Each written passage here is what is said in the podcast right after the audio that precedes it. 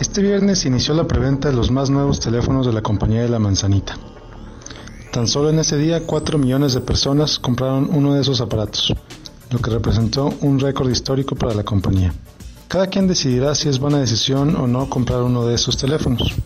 Esta es solo una reflexión para ayudarte a pensar sobre el tema. Lo que sí quiero que hagas es que tomes una decisión consciente y de que seas feliz independientemente de si lo compras o no. Cuando compras un teléfono como este, compras más que el teléfono. Compras lo que le dices a los demás cuando ven que tienes ese aparato. Es decir, compras la imagen que un teléfono construye sobre ti. ¿Estás pensando comprarlo porque te importa que tenga una pantalla más grande? ¿O porque te importa que tus amigos te van a aplaudir cuando vean que lo sacas de tu bolsa? Piénsalo, analízate. Es muy importante que llegues a esta respuesta. ¿Por qué es importante? Porque la manera en que gastas tu dinero es un reflejo de tus prioridades y tus prioridades son a la vez un reflejo de tus valores.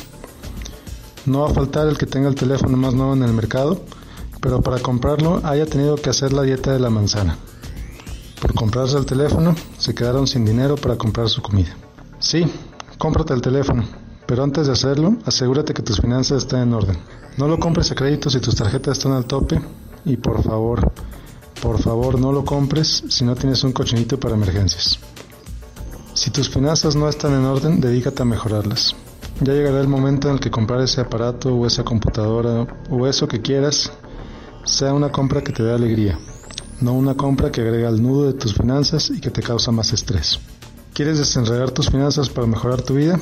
Entra a mi página www.miguel-gómez.net. Soy Miguel Gómez, consejero financiero, Noticias MBS.